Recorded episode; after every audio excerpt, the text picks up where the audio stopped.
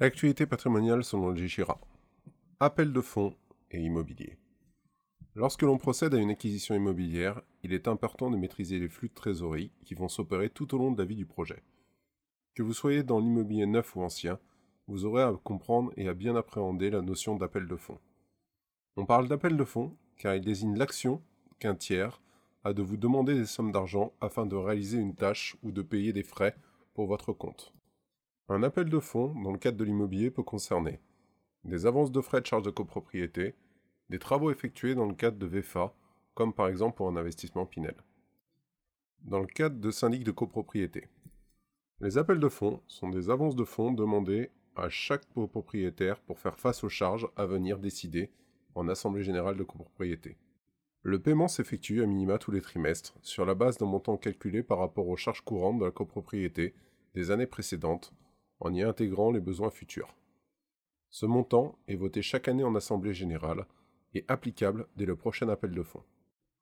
On parle dans ce cas de provision sur le budget prévisionnel.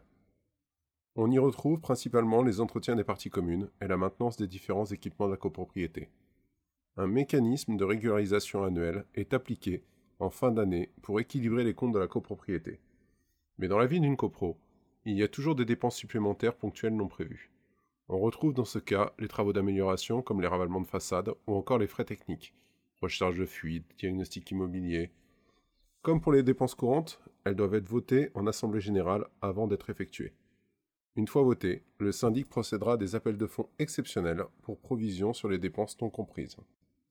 Il est très fréquent que les syndics aient recours à un mécanisme d'avance complémentaire pour éviter les déplacements de dépenses. L'objectif et d'avoir à tout moment une trésorerie positive dans les comptes des propriétés. Ces trois mécanismes rendent très complexe la gestion de la copro et peu lisible les appels de fonds. Dans le cas d'un investissement locatif nécessitant une ventilation des charges par le propriétaire pour des raisons fiscales, il est fortement conseillé de vous faire accompagner par un spécialiste pour la gestion locative. Appel de fonds dans le cadre de la VFA. Pour tout ce qui est construction dans le neuf, en vente en état futur d'achèvement, on retrouve aussi la notion d'appel de fonds. Ces appels de fonds servent à couvrir les dépenses effectuées par le promoteur dans le cadre de la construction des biens immobiliers. Ils doivent respecter un échéancier prévu dans le contrat de réservation signé par les acquéreurs et le promoteur, l'obtention de la GFA et la réalisation effective des travaux. Vous trouverez l'échéancier des appels de fonds dans le contrat de réservation signé lors de l'investissement immobilier. Le premier appel de fonds sera toujours réalisé par le notaire lors de la concrétisation de la vente. Le notaire procédera à une demande de déblocage des fonds auprès de la banque en cas de financement par crédit, ou en réclamera les fonds à l'acquéreur en cas d'apport personnel ou d'une acquisition sans financement. Le montant dépendra des travaux déjà réalisés par le promoteur.